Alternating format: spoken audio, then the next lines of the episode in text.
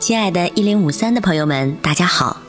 《小王子》曾是法国最著名的书，也是全世界最令人喜爱的书，现在仍然是。尽管这本法国人写的童话于一九四三年在美国首次出版，而法国人却只愿意记得它的法国出版日——一九四六年四月。二零零六年四月，法国人高调地为他过了六十岁大寿。他们用法语向全球宣布，小王子刚满六十周岁。那就让我们尊重骄傲的法国人的意愿，再纪念一次小王子诞生六十周年吧。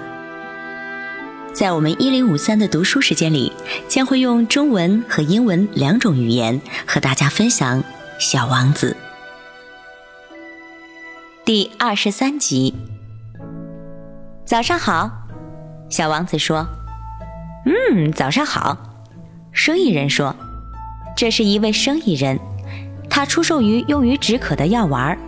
你一周只用口服一粒这种药丸，就觉得什么东西都不用喝了。您为什么卖这些药丸呢？”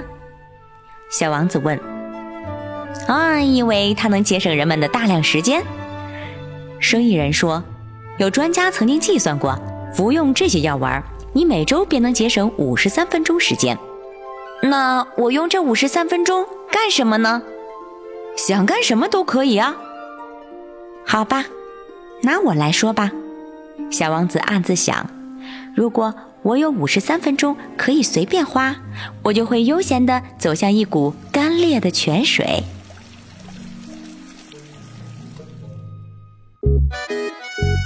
有声版《小王子》由一零五三和喜马拉雅联合出品，欢迎您的收听。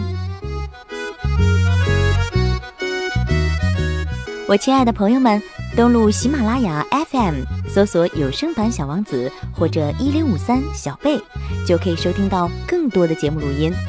记得给我们留言哦。